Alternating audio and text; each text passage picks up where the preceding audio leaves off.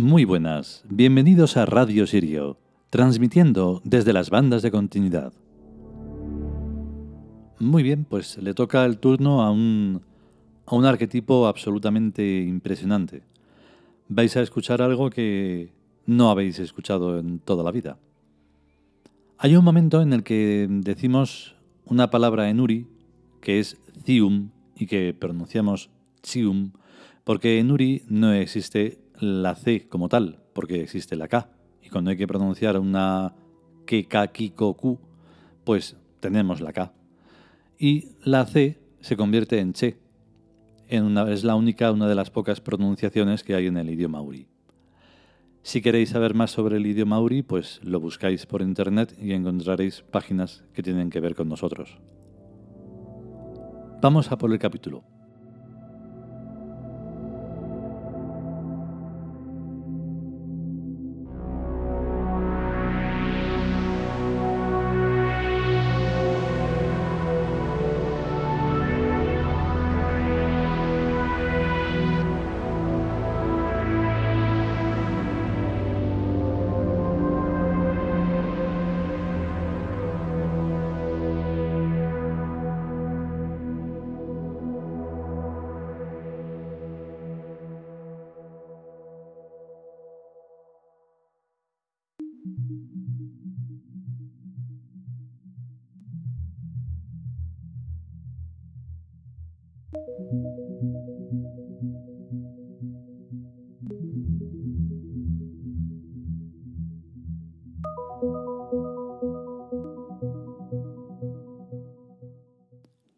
Dioses mesopotámicos.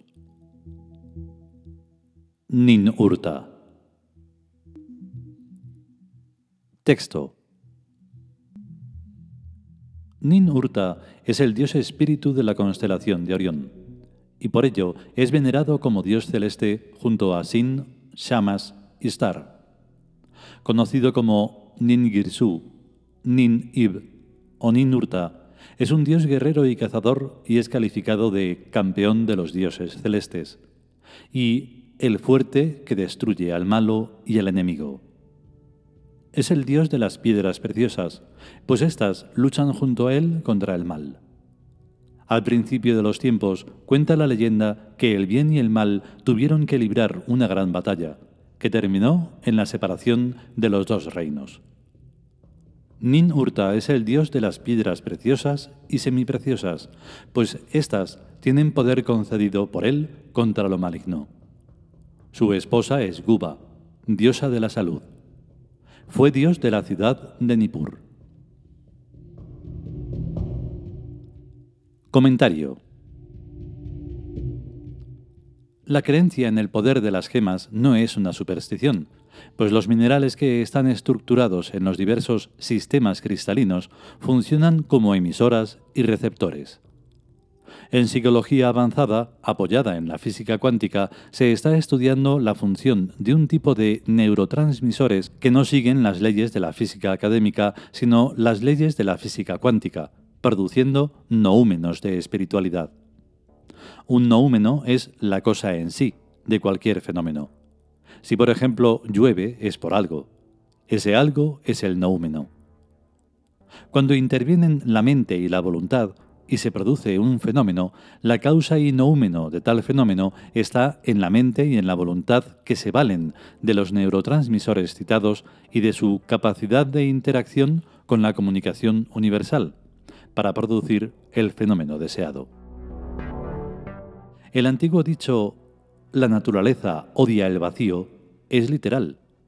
Entre el sistema nervioso del psiquismo y la fenomenología no existe vacío alguno, sino una sutil continuidad que en la actualidad se llama mecánica cuántica, y en la antigüedad se llamaba intervención de los dioses, y en el yuro se llama sistema cristalino universal, Ziun, pronunciado Chiun. El yuro es la doctrina psicofísica de Tebasvirk. La verdadera matemática coincide exactamente con la física, pues tiene en cuenta los niveles de microfenomenología a la que las matemáticas académicas consideran despreciables, y que por lo tanto no tienen en cuenta. En tales matemáticas académicas, llevar un pequeño zafiro en algún bolsillo no afecta a ninguna situación interhumana, pero yo he tenido buenas pruebas de que sí las afectan beneficiosamente para quien lleva el zafiro en un bolsillo. La época mesopotámica del culto al dios Nin-Urta recoge una antiquísima tradición que se pierde en la noche del tiempo y que sigue vigente en nuestros días. El poder de las gemas.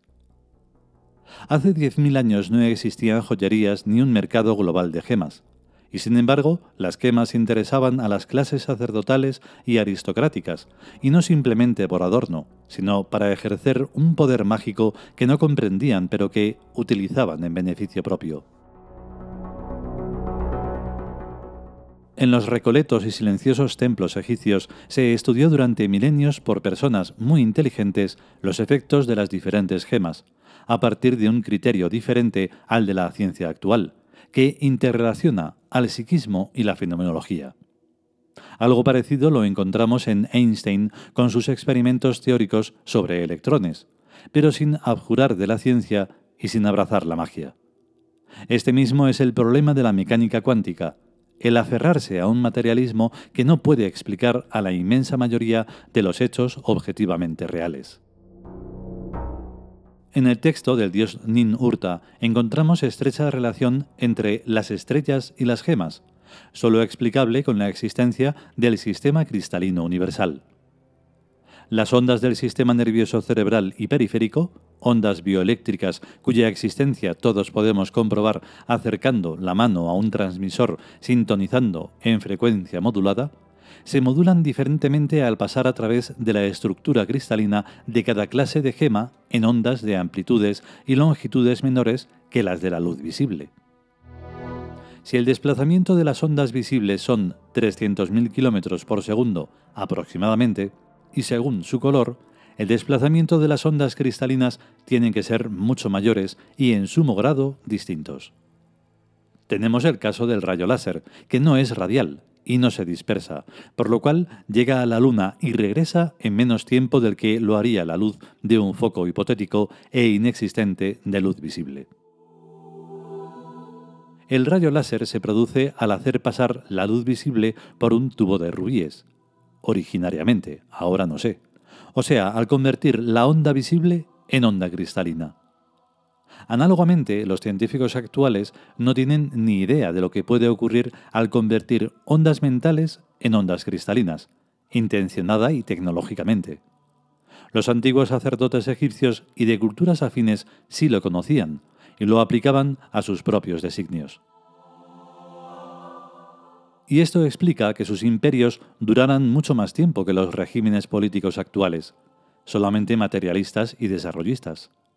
El criterio que utiliza una cultura es su fortuna o su desgracia.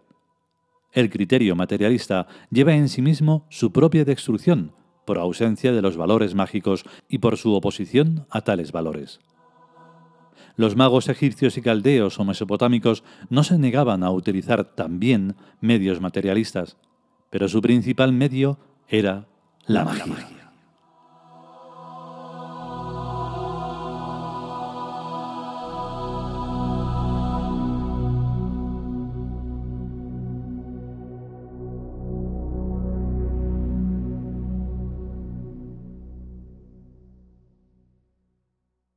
Y hasta aquí el capítulo dedicado a Nin Urta. Se escribe N de Navarra y de Italia, N de Navarra, le ponemos un guion y luego U, R, T, A, Nin Urta. Es eh, una de las partes está muy bien porque indica cómo se puede hacer para que hubiera una mm, transferencia psíquica en la que pudiéramos convertir algo como la luz en algo eh, psíquico. De esa manera podríamos hacer que los psiquismos malignos se pudieran convertir en psiquismos armónicos. Para nosotros no existe el simple bien y mal que tanto monoteísmos como, como mentes simples están siempre repitiendo. Hay una cosa que es la armonía y hay otra cosa que es la inarmonía. Es tan sencillo como eso, o desarmonía, como lo queramos llamar. Y entonces, una más de las pruebas de que nada se ha cambiado y se ha evolucionado es eso, que sigue habiendo mentes inarmónicas y no se hace nada absolutamente para que eso cambie. Se podría cambiar o bien quitándolos del medio, como fuera, o haciendo que ese tipo de conversión fuera posible. Pero como la ciencia es estúpida, pues no puede, no puede interactuar porque se niegan. Pero bueno, ya llegará el momento si es que hay la oportunidad, porque de seguir toda la monstruosidad que hay, que es más visible que la armonía, eh, actuando, pues a ver si tenemos suerte y no se convierte esto en otro anillo de asteroides. en fin, si podemos y sobre todo si queremos, volveremos con un nuevo capítulo. A estar bien. Chao.